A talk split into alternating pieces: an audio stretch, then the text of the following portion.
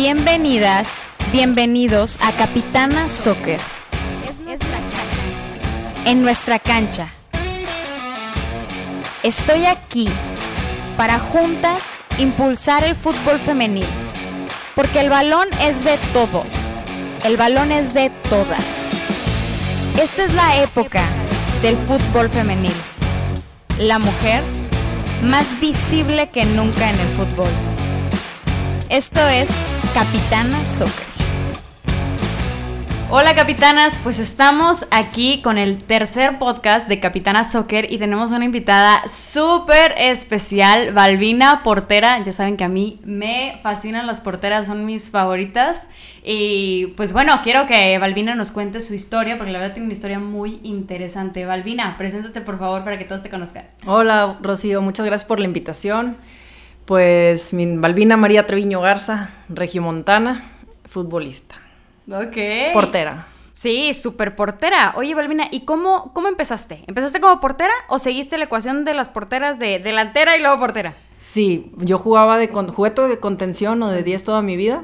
Y cuando llegué al TEC, a la carrera, em, era el representativo de soccer y de rápido. Y el entrenador me dijo que iba a ser la portera de rápido, lo cual me pareció fenomenal porque pues es un sexto atacante todo el partido. Entonces yo me divertía muchísimo. Pero después, en el tercer semestre, eh, perdimos una final por muchos errores de la portera que teníamos en ese entonces, en soccer. Y ahí fue donde me dijo, no vuelvo a perder una final por la portería. Y pues yo le dije, pues, pues búscate una portera, ¿no? Y no, pues vas a ser la portera tú, sí, no, sí, no, hasta que me dijo, mira, no me voy a pelear contigo, o la portería o la banca. Y dije, ah, pues la portería. y así fue muy... Eh, obligada. Muy obligada esa posición pero luego, luego rindió frutos. Entonces le terminé agradeciendo esa imposición. Ok, te soy muy franca. Yo te descubrí así como impresionante que dije, wow, ¿quién es esta mujer? En un partido contra el América que de verdad paraste mil. O sea, pero unos atajadones que teníamos un amigo, yo estaba aquí en Monterrey y teníamos un amigo en cancha, ahí en, en este, en México, en el Azteca, y me dice, y me empezó a mandar videos, él desde la cancha así contigo, me dice, está imparable esta mujer, me dice no, o sea, yo no la había visto. Y ya, porque pues obviamente normalmente te enfocas como, cuando vas empezando con el fútbol femenil, te enfocas como en, los equipos más sonadillos, ¿no? Entonces, pues yo le dije, ¿quién es esta mujer? Y ya empecé a investigar y te mandé mensaje y me contestaste. Y yo, ¡ay, wow! Estoy emocionada, pero de verdad, ese partido fue a raíz de ese partido yo te di muchísimo seguimiento porque a mí me impactaste. Muchas gracias, qué padre que me dices eso. Sí, no, de verdad. Y este, y cuéntanos, entonces empezaste en el TEC, en los representativos del TEC. Bueno, empecé en el Club Albacete, un club de fútbol que estaba aquí en Gómez Morín, Isaac Treviño, mi, primer entrenador, y luego ahí el siguiente año, eso tenía 12 años, y el siguiente año abrieron el fútbol femenino en la escuela, jugué lo que restó de la primaria y secundaria y luego ya en la prepatec. Y ahí empecé, me empezaron a convocar a selección estatal, selección Nuevo León y las Olimpiadas Juveniles y luego ya fue el TEC. Ok. Y, o sea, te graduaste del TEC y ¿cuándo empezó tú como que a jugar profesional? Me gradué del TEC este, en el 2007 de la carrera, terminé, ahí seguí la maestría. Si me hubieran ofrecido un doctorado, hubiera, ahorita sería doctora, pero ya no podía jugar por la edad. Eh, y de ahí me fui a Puebla, jugué un semestre ahí con el Puebla, luego, luego me fui a México, luego a Morelia, lo que era la Superliga, que era lo más profesional en ese entonces. Y luego me hablaron de España, de Santiago de Compostela, y pues me aventuré, me fui a jugar allá un semestre, y ya cuando estaba allá me di cuenta que ya no me llenaba igual el fútbol, ya no quería jugar, porque ya no me completaba como antes lo sentía, y me regresé y me dediqué a trabajar. Sí, qué rara, pero, pero así fue. Y trabajé, fueron siete años que dejé de jugar fútbol a nivel alto rendimiento. Hasta que regresé. ¿Y por qué en España no? ¿Pasó algo? O sea, ¿el, nivel de fútbol es diferente? ¿La forma de jugar o qué fue? No sé. ¿Algo Nunca lo supe. No, pues nada más como que yo creo que fue más de que ya tenía hambre de algo más. Como que el fútbol fue toda mi vida y dije, pues ya lo que sigue, ¿no? Ya. Y así fue. O sea, sí crees como en esto de los ciclos, tal vez, ¿no? Que dices, bueno, ya cumplí un ciclo y ahora pues quiero algo Creía porque mírame. Eh, bueno, regresaste, volviste a abrir el ciclo. Oye, pero qué padre. Entonces, y con, con Necaxa, este, es tú, o sea, estás de que, ¿desde hace cuánto? Seis meses. Eh, ah, ok. Yo había tenido dos oportunidades antes de comenzar la liga y el verano pasado sin embargo, por razones personales elegí no. Una, la primera estaba en un trabajo que me gustaba mucho y, y, las condiciones que me ofrecían aquí en Monterrey no, no eran las que yo esperaba ni quería. Entonces elegí no y el año pasado también tenía un viaje eh, planeado que no me quise, no lo quise cancelar y, y pues también volví a decir que no. Y ya pensando que pues no, no pasa nada, ¿no? Y este año, en este verano me volvieron a invitar y dije, bueno, pues todo, todo se acomodó en ese momento. Y dije, pues no tenemos nada que perder. ¿Y qué se siente regresar? O sea, después de tanto tiempo y dedicarte a otras cosas, volver a esa adrenalina del torneo y la, la, la. Eh, fue, es un... Es de las mejores decisiones de mi vida. Haber regresado. La pasión con la que viví, la serenidad con la que vivió el fútbol, este torneo, la, la madurez emocional fue, fue otra cosa. O sea, ahora sí entendí lo de hazlo como si fuera el último día de tu vida. Cada entrenamiento lo vivía como si fuera el último. Claro que me quejaba, no era, no siempre fui feliz.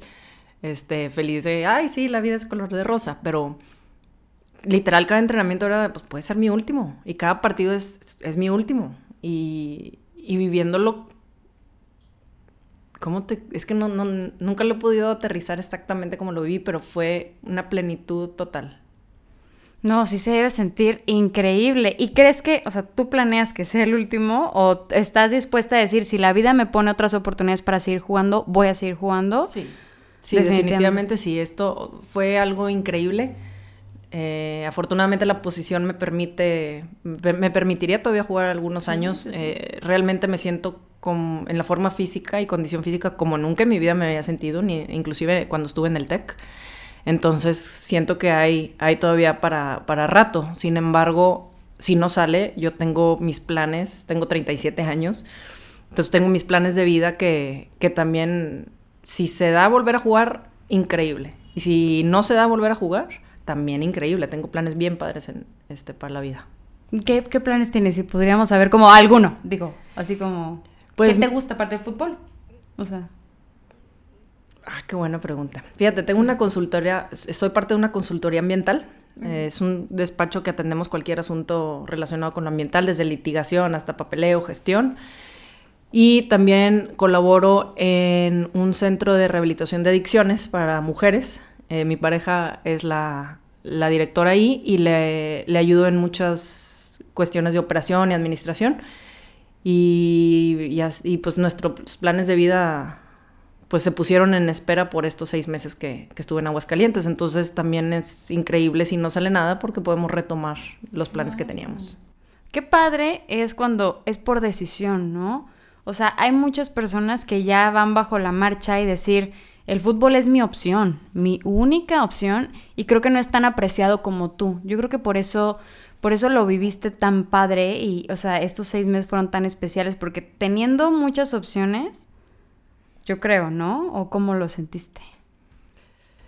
Pues yo soy mucho de fluir. Trato de fluir, de dejar que, o sea, sí, es como ahorita, no estoy aferrada a seguir jugando, no estoy aferrada a ya no jugar. Si viene la oportunidad, se presentan las condiciones, me, conviene y, elegimos que, que, eso es lo que se quiere, pues adelante. Y si no, pues no pasa absolutamente nada. No, es parte de la edad, definitivamente. Hace 10 años yo estaría aferrada y quiero seguir jugando. Y me vale y donde sea, pero quiero jugar. Ahorita, pues ya no es así. Oye, ¿qué, ¿qué piensas de, por ejemplo, Monterrey es cuna de buenas futbolistas y de buen fútbol? ¿Estás de acuerdo? Femenil. ¿Por qué lo dices? Porque qué bárbaro, o sea, que hay una visibilidad del fútbol femenil como no hay en ninguna otra ciudad de la República. ¿Te refieres al profesional? Ah, sí, asistencia a los ah, partidos, aceptación por parte de la gente. Sí, por mucho. De verdad es impresionante la, la porra de Tigres, por ejemplo, cómo la siguen, la afición de Rayadas que es súper fiel. Y lo hemos hablado aquí muchas veces y creemos que gran parte del éxito de esos equipos también depende mucho de eso. Que tienen una afición muy fiel, que tienen muchos seguidores, que la gente los apoya en los estadios. Esos estadios no están vacíos cuando juegan. Entonces, ¿tú crees que sí es un factor importante, definitivamente? Sí, sí es un factor importante. Y otra cosa que influye, que yo considero que influye mucho aquí en Monterrey, es esa rivalidad que hay entre Tigres y Rayados.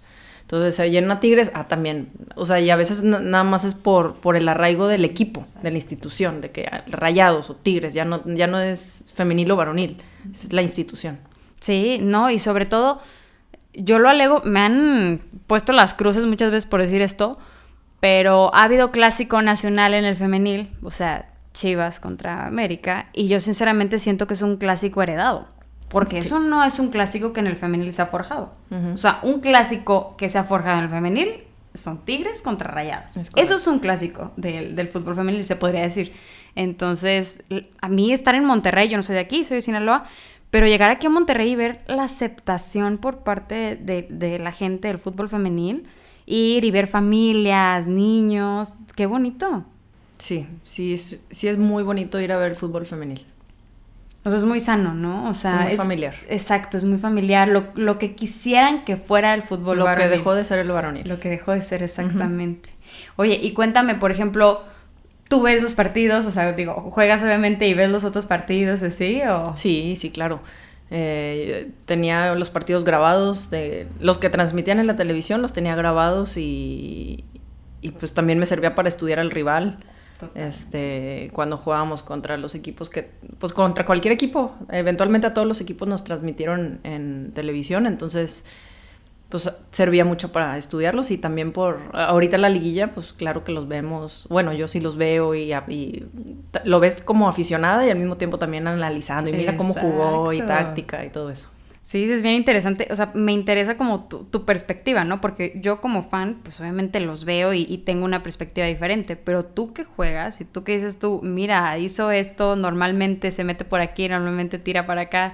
O sea, está súper interesante. Fíjate que es la primera vez que hago eso. Yo toda la vida vi el fútbol como aficionada. A pesar de verlo jugado, pero creo que también tiene mucho que ver las herramientas que existen ahora que hace tiempo no existían. Ahorita hay una, hay una aplicación en el celular que te desglosa T-O-D-O. Tiros, recuperaciones de balón, tiros de esquina por equipo, por jugadora. Es, impresionante la cantidad de datos e información que recopila la liga a través de una app maravillosa de inteligencia deportiva.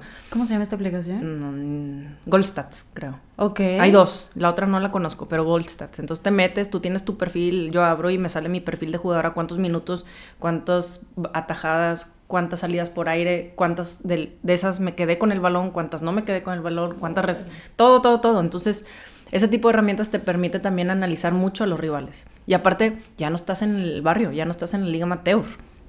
O sea, ya sería un desperdicio de tiempo, o sea, de tus recursos, teniendo todos esos recursos para poder estudiar al rival y, y enfrentarlos pues con mayor ventaja para ti. Yo analizo las delanteras, sus tiros de esquina, sus jugadas a balón parado, entonces ya sé, o bueno, se, se varían pues, pero por lo menos tienes una idea y es también seguridad psicológica. Sí, totalmente. ¿Y tienes alguna no sé, alguna delantera que tú hayas dicho, híjole, es que esta sí me costó estudiarla porque es, muy predecible o alguna jugadora que, digas, tú, esta sí me costó? Sí, eh, para mí una de las mejores delanteras de la liga es Jacqueline Valle y es muy impredecible. Mucha, gente dice que hace lo mismo siempre, que te recorte, pero realmente al, de afuera, yo que ya la había visto jugar dos años como aficionada al fútbol femenil y verla en la cancha, sea, enfrente de mí, sí, sí es muy distinto la, la, la apreciación ya ahí. Ok, hay, hay una opinión de, una amiga mía que dice que obviamente admiran mucho a Katy, este, pero dicen, es que muchos de sus goles, si no vaya, no serían posibles. O sea, que dicen, ella es una eslabón clave para las anotaciones y para todos los partidos de Tigres. Sí, es, alimenta muchísimo a, a Katia o cualquier delantera que esté, pero también no le quita méritos a, ah, Katy, que es una gran delantera. Sí, sí. Sí, la, o sea, la delantera de Tigres es, pues ya vimos ayer que, empezó Fer y, lo hizo excelente también. Sí. Entonces a, quien pongas y ver la banca que tiene Sí, sí están, sí están imparables. Aparte de la afición, pues obviamente les respalda que tienen muy buenas jugadoras también. Y por ejemplo, ¿tú qué ves en el, en el fútbol mexicano? O sea, por ejemplo, ahorita ya hay más aceptación, hay más apoyo, ya es Liga MX Femenil BBVA, o sea, ¿tú ves un cambio? O sea, tú llevas muchísimo tiempo en el fútbol, ¿tú ves realmente una evolución o sientes que está estancado? No, esto va creciendo. O sea, el, Fíjate, mucha gente me decía que un sueño hecho realidad, jugar en la liga. Le digo, no. ¿Cómo que no? ¿No era tu sueño? Claro que no. Pues no existía. No, no vivimos, no crecimos con ese sueño. esa. Ahorita ves a, o sea, veo a mi sobrinita que tiene 12 años y quiere ser futbolista. Yo no crecí con eso. Nosotros, los de mi generación y algunas más chicas, no crecimos con eso. La liga, empezaron los rumores de esta liga hace, creo que todavía estaba estudiando, a finales de la década pasada. Entonces, pero era así de que hay seguramente. Y ahora que se, materializa, pues, pues no es así el, sueño. Sin embargo, es lo o sea, es, increíble el vivirlo, pero no crecimos con ese sueño. Y ya me desvié de tu pregunta. Ah, ¿ha evolucionado mucho? Sí. O sea, el simple hecho de que los estén televisando está creciendo a pasos agigantados. Y esta apertura de las mayores de edad también eleva muchísimo el nivel de la liga, lo cual lo hace más espectacular, lo hace más parejo también, que eso ayuda a que no estén ganando 8-0, 7-0. Entonces, digo, hay 4 ceros, hay algún 5 o 6 colado, pero los niveles ya no son tan disparejos, porque es, eh, esa apertura a jugadoras de mayor edad es mayor experiencia, es eh, el talento pues es independiente, pero sí la experiencia y la madurez futbolística te da mucho. Pero qué padre eso de las, perdón, de las futbolistas, este, como tú dices, de mayor edad, ¿cómo aportan? O sea, de verdad, a la cancha, a experiencia de sus compañeras, o sea, de verdad, aparte siento que fue una camada que están como en los 30, que son buenísimas. Imagínate todas las que se quedaron fuera. Sí, hombre, eso es lo que pesa.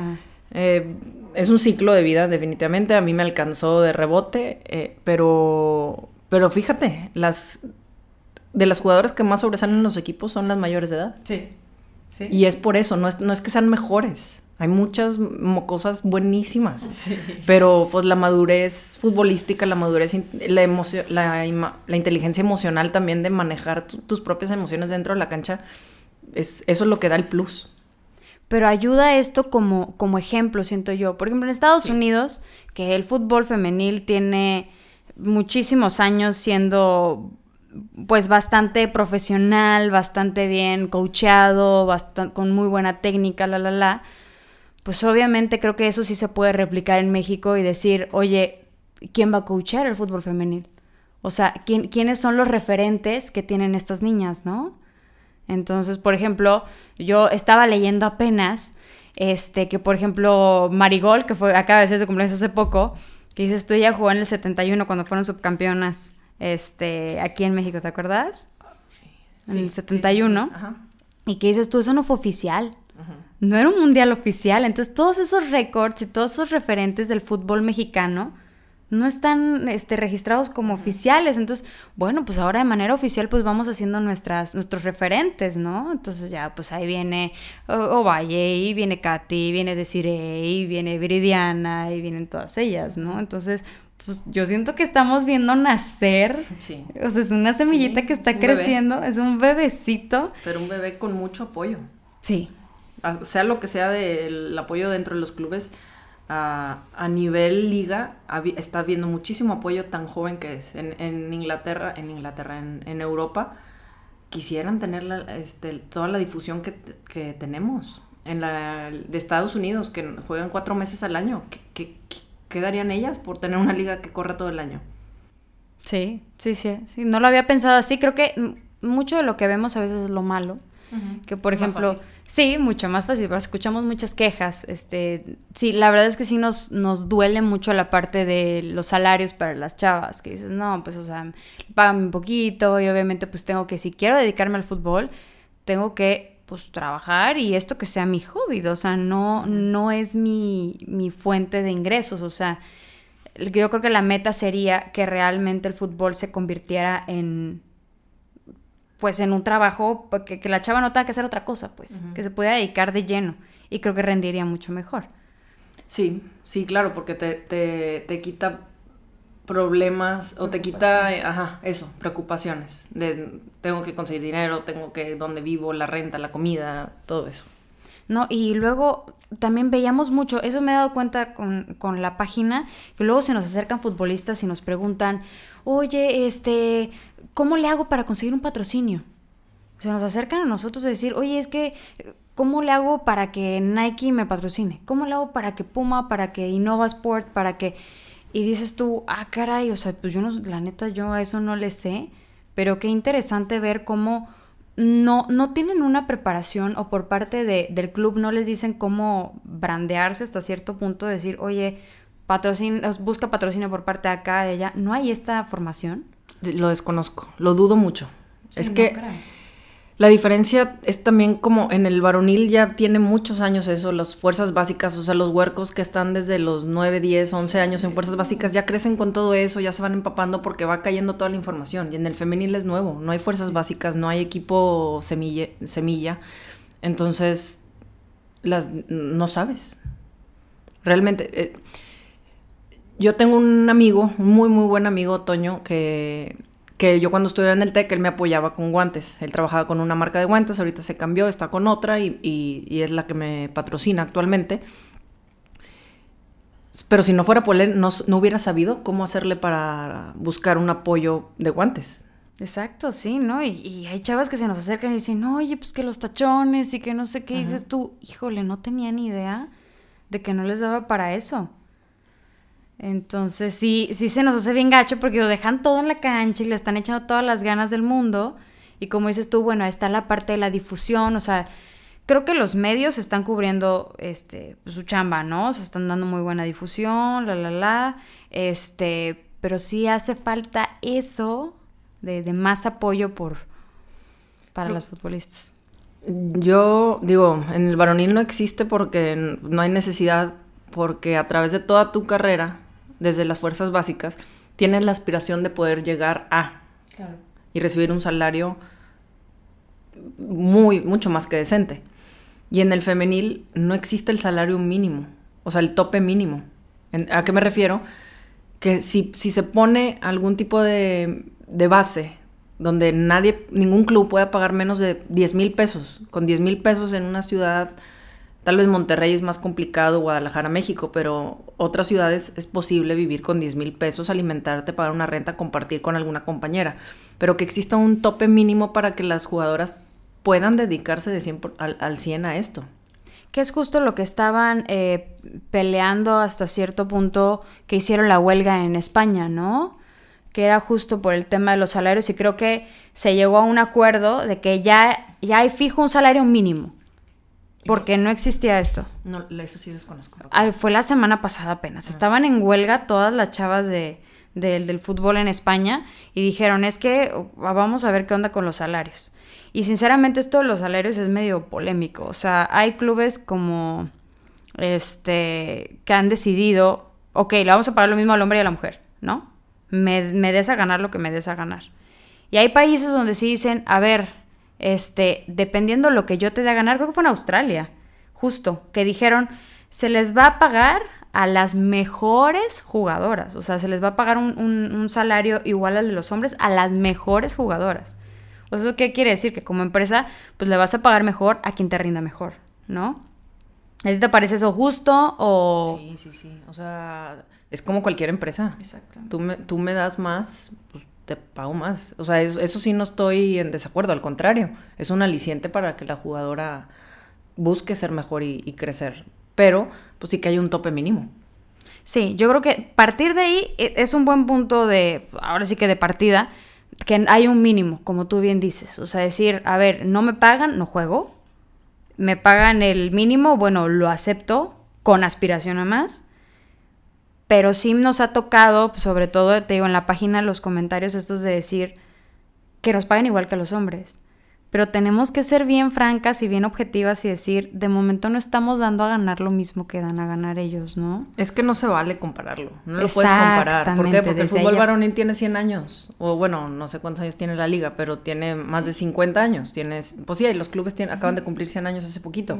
Entonces han tenido una exposición de, de todo este siglo Digo, los 100 años o los que quieras que existen dentro de, aquí en México, bueno, no, ponlo a nivel mundial. Entonces, toda la exposición que han tenido, los medios crecieron con eso. Esto está en pañales, el femenil está en pañales. Entonces, claro que no te va, es como tu empresa sacas un producto nuevo, pues no te va a dar de un día al otro lo que te da tu marca estrella tu, producto estrella. Tienes que meterle publicidad, tienes que meterle lana, tienes que meterle marketing, tienes que meterle muchas cosas, la distribución del producto, meterlo en los mercados, darle un stand. O sea, no, no se vale decir no te da lo mismo, porque ni siquiera se le ha metido lo mismo para poder que tenga esa proyección. Entonces, pues no puedes... Mm, es injusto decir que, que no da lo mismo, porque efectivamente no lo da pero no se le mete tampoco lo mismo para que tenga esa difusión, para que pueda tener esa posibilidad. Justo ese fue el parteaguas en Estados Unidos del fútbol femenil. En el momento que salió la ley esta, el Title IX, que dijeron, le vamos a invertir lo mismo a los deportes de mujeres que de hombres, lo mismo, la misma cantidad, se disparó el fútbol femenil. A partir de ahí, que fue como en 1970.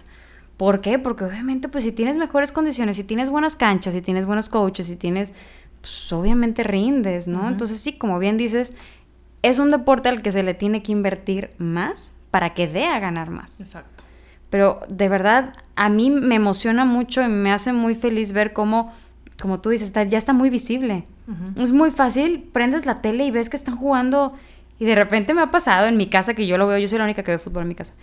Y de repente me dice mi papá, ¿son mujeres? Y yo, sí, son mujeres jugando fútbol.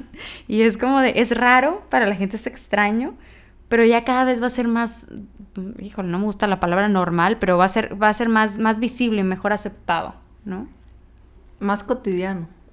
porque al, al familiarizar al espectador, pues se le va quitando la sorpresa. Y esa es la tirada, que, que pues ya no sea una sorpresa ver fútbol femenil en la tele. Sí, no, totalmente. Y la verdad es que te digo, a mí estar en Monterrey me gusta por, cómo se, está viviendo el fútbol. Y, pero sí me he dado eh, algunas sorpresas, por ejemplo, en la cancha. Las reacciones de los hombres con las jugadoras, eso sí, sinceramente sí me, me causa conflicto todavía. Y lo he hablado este, con, con mil y un jugadoras. Y sí dicen que es una, una parte que, que anímicamente las, las bajonea un poco la parte de salir a la cancha y la gente piensa, te, voy a ser muy franca, la gente piensa que lo que grita en tribuna no se escucha en la cancha. O sea, son tan cobardes de decir, estoy aquí entre miles de personas y lo que le estoy gritando a la chava no me va a escuchar. Y me ha tocado hablar con jugadores que dicen, es que claro que escucho todo lo que me dicen, o por lo menos muchas cosas las escucho. Y obviamente te desconcentra, y obviamente te bajonea, y obviamente dices, híjole, ya no me quiero acercar para allá. O sea, qué, qué feo esto. Digo, me imagino, no sé si a ti te ha pasado, pero el tema del, acoso a la mujer en el femenil e, es, un, un, foquito rojo que sí está ahí como latente. Pues sí, a nadie... Eh, iba a decir que, que a fin de cuentas es algo que uno tiene que estar concentrada y ignorarlo de afuera, pero me traje también lo, lo que pasó del racismo con el varonil. Y, y ellos también se ganchan igual.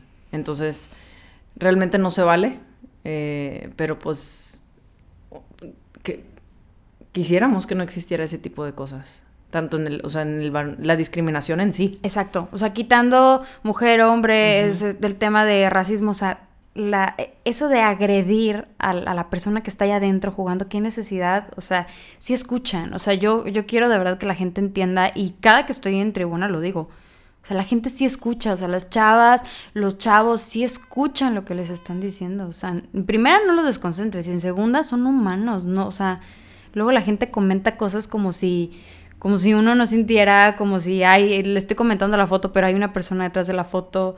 O sea, se les olvida que son humanos al final. Se creen merecedores de decir lo que quieran, porque hay libre expresión. Eh, sí, sí estoy en desacuerdo con eso, pero también tengo que eh, ser muy objetiva y decir, pues si eres una figura pública y quieres estar ahí, también tienes que aguantar tanto lo bueno como lo malo.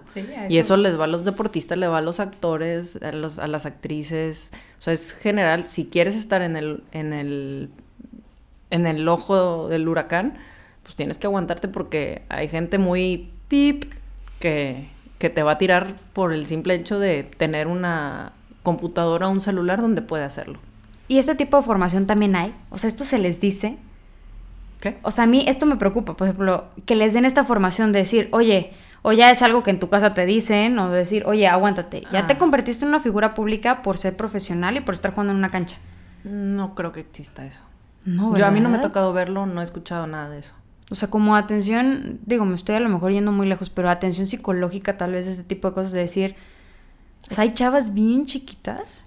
Existe la psicología deportiva, algunos clubes tienen psicólogos deportivos, a nosotros tuvimos una este torneo y pues es el acompañamiento que se le de- que se le debe dar a las jugadoras y sobre todo en el femenil que, que es distinto por lo mismo que te digo, o sea, ellas no crecen con un proceso, Exacto. van saliendo de donde sea que estuvieron y las aventaron al ruedo. En el varonil vienen desde bien chiquitos ya trabajando todo eso.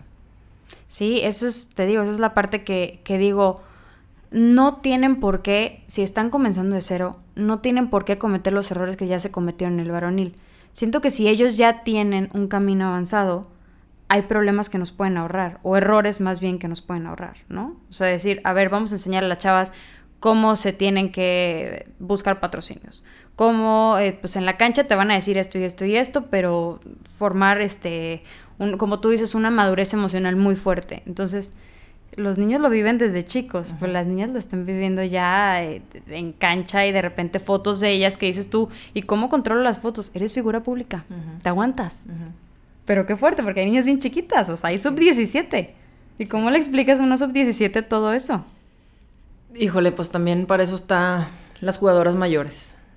O sea, volvemos es ese, mismo, ese ¿no? rol que, que no se debe, pero es, es algo que, que también he visto en, en algunas compañeras que conozco que, es que se se acogen, acoges a las chiquillas y les das consejos porque yo me agarraba a veces a una y le decía, pues es que a mí me hubiera encantado, igual y piensas que estoy loca, pero me hubiera encantado que alguien a tu edad me dijera esto. Claro, sí.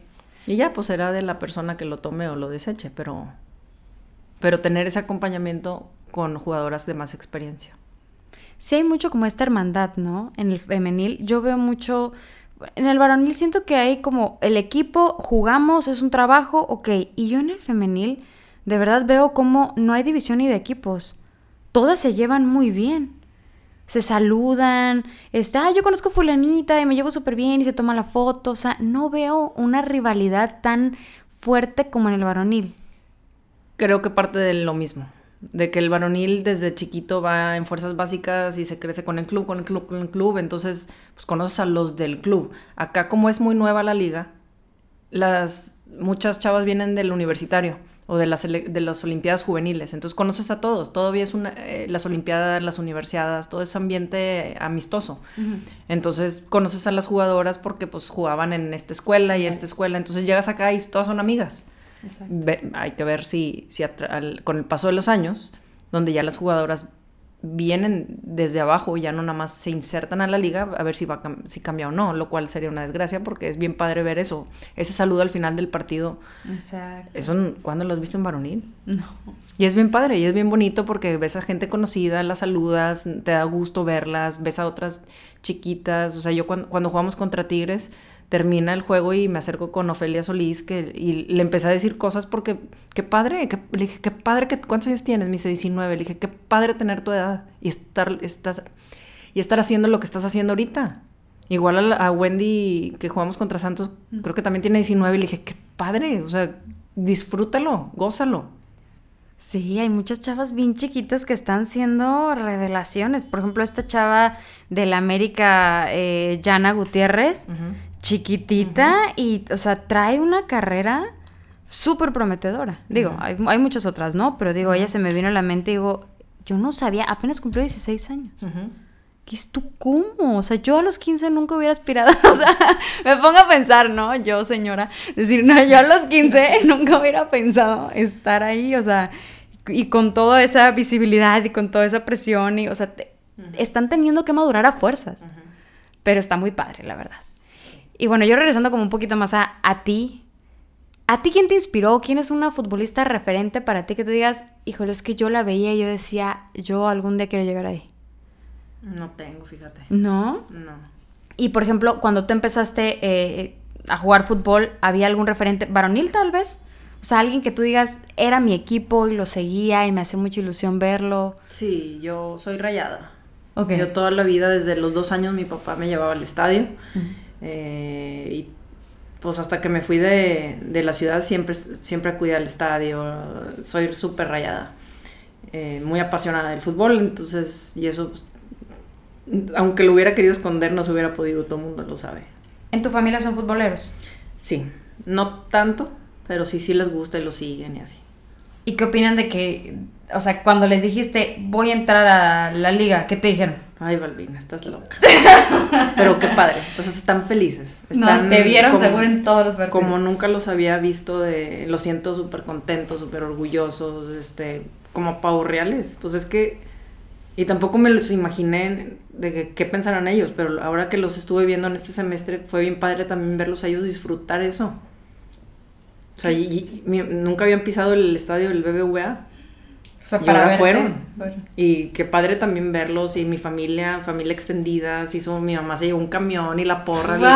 estadio. Y es, ha, ha sido bien padre también esta, esta experiencia eh, Qué- familiar, de sí. forma familiar. Qué chistoso esto, bueno, ya eh, un poquito fuera del fútbol, pero ¿cómo luego pensamos en, sentir orgullo, hacer sentir orgullosos a nuestros papás y pensamos que el título y la carrera y tener el mejor puesto en una empresa y bueno, igual y eso sí los hace sentir súper orgullosos, pero cuando te dicen, te veo más plena que nunca y te veo más feliz que nunca y les ves los ojos llenos de alegría y dices tú, es que es lo que ellos quieren. o Mm, sea, exacto. que yo sea feliz, no, no que gane el megacheque y la, la, la. O sea, qué padre que te tocó vivir eso, de Sí, verdad. sí, ha sido muy, muy satisfactorio. Y el fútbol europeo lo ves.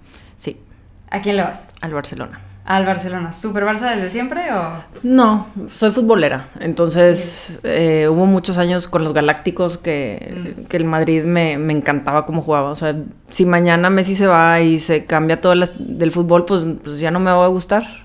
Es diferente el fútbol europeo a Rayados. Rayados ha pasado por rachas espantosas y Sí. pues eh, una- tiene el corazón ahí arrumbado y ya ni modo, no hay forma de cambiarla. Pero en Europa sí, sí me aprecio mucho, es, es un espectáculo ver allá el fútbol. Entonces, ahorita Messi a donde vaya.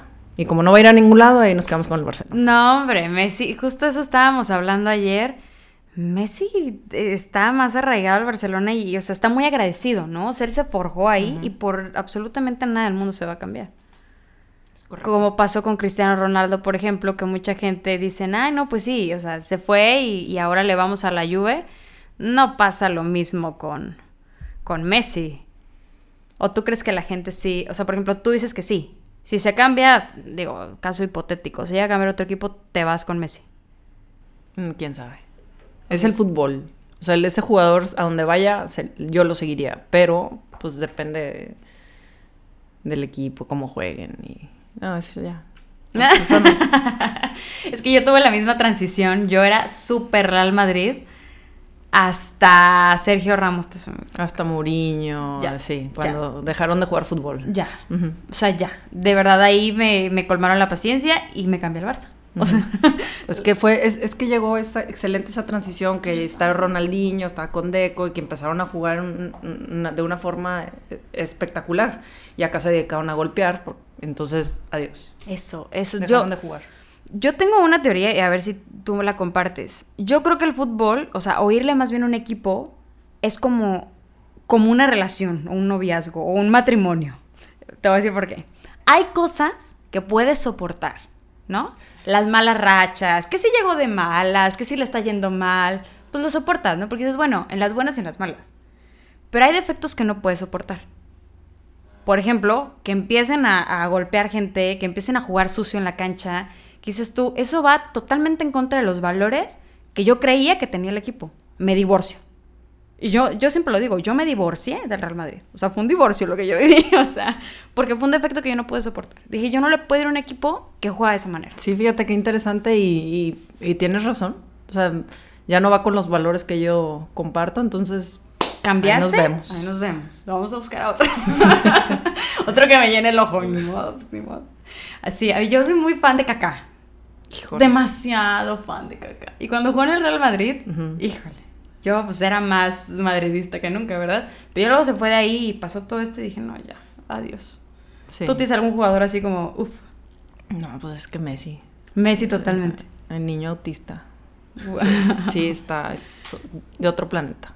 Fíjate que yo no le daba tanto seguimiento, yo me quedé como muy en esa camada de Ronaldinho, Kaká, la la la, como que me quedé ahí y ya a los nuevos como que ya no les ha dado tanto seguimiento, pero me han presumido mucho a Messi, creo que lo voy a estudiar más. ya, ya, ya me lo vendiste bien. hora, ¿eh? Sí, creo que sí. Aparte ya ahorita en el, en el Barça, pues ya. A ver, Balvina, pues ya para, ya para cerrar un poquito como, como este tema, yo quisiera que nos escuchan muchísimas mujeres que ven fútbol femenil, pero hay dos perfiles. Uno, que aspiran a ser futbolistas, y el otro, que somos fans del fútbol femenil y que lo queremos ver crecer. ¿Qué le dirías a cada uno de estos perfiles? Al primero, que lo persigan. Que lo persigan, que no se den por vencidas. Hay muchas oportunidades, hay muchas formas. Y. Y si, si, si yo llegué a mis 36 años, ahora 7, pues los límites los, los pone uno mismo. Y muchas veces existe también la falta de talento, que definitivamente no puedes tener, o sea, existe el, el que sabe y el que puede jugar fútbol y el que no. Sin embargo, no por eso darse por vencidas a, estar en la liga. Hay otras formas de poder estar en la liga. Capacitarse como entrenador, hay árbitros, hay directivos. Bueno, ahí va lo de los directivos, pero no, no dejar ir el sueño. Se puede estar de una u otra forma. Hay muchas formas de estar y no solo este, jugando en la cancha. Y al otro, eh, a las aficionadas, a las, a las apasionadas, pues que sigan siendo así, que, que sigan invitando a la gente, porque pues esto no, no existiría. O sea, realmente lo que le va a dar sustento a la liga, lo que le va a dar ese empuje, el crecimiento que se necesita, son los aficionados. Es la gente que está ahí, la gente que ve, la gente que asiste, la gente que habla del tema. Y sin eso, pues esto no, no, no tendría un final feliz. Sí, el fútbol son muchos factores, ¿no? O sea, no solo el futbolista en la cancha, es el director técnico, es la afición, son los medios que lo comunican, o sea, es, es un todo, ¿no? Entonces sí, yo, yo siempre le he dicho, y creo que para, para apoyar mucho más a la liga, para que las chavas den, les den un mejor salario, si de verdad las queremos ayudar en algo, pues vamos a ver fútbol. Tan fácil como eso.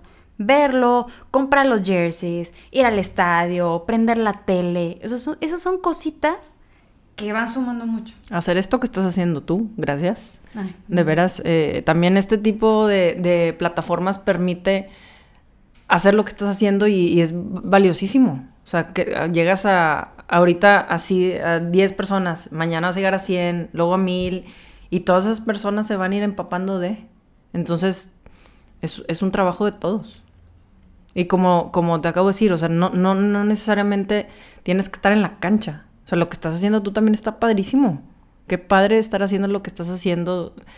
Compañeras mías que ya no pudieron jugar de mi edad, eh, son ahorita directoras técnicas o auxiliares técnicas o están... Hay formas de, de- de estar en este mundo. Sí, la verdad es que te digo, sumas mucho por cualquier lado. Si no juegas y lo que sea, ayuda bastante. Ver el fútbol, comprar las playeras, todo lo que mencionamos. Hay una, hay una pregunta que nos gusta mucho hacer y es, si tú pudieras lo- tuvieras la oportunidad de darle un consejo a la Balbina de 10 años, ¿qué le dirías? O sea, tú ya sabes todo lo que vas a pasar y le pudieras dar un consejo a esa niña, ¿qué le dirías a esa niña?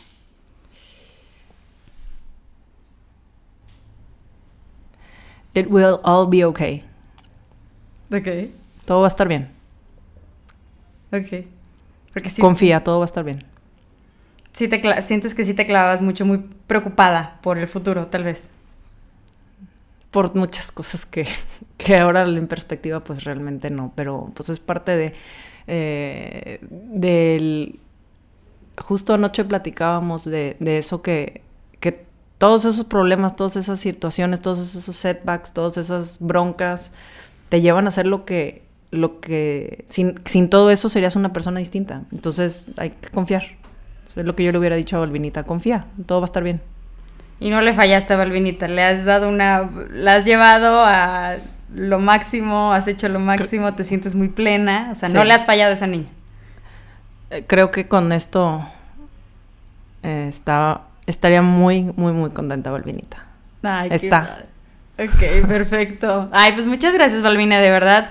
Ya, ya te avisaremos que cuáles fueron las reacciones sobre esto. Seguramente les dejas un mensaje súper importante a todas las chavas que, que nos siguen, a las que quieren ser futbolistas, ya las inspiraste, las que quieren ser porteras, ya las emocionaste, y a toda la afición femenil que va en potencia. Vas a ver que va a crecer mucho.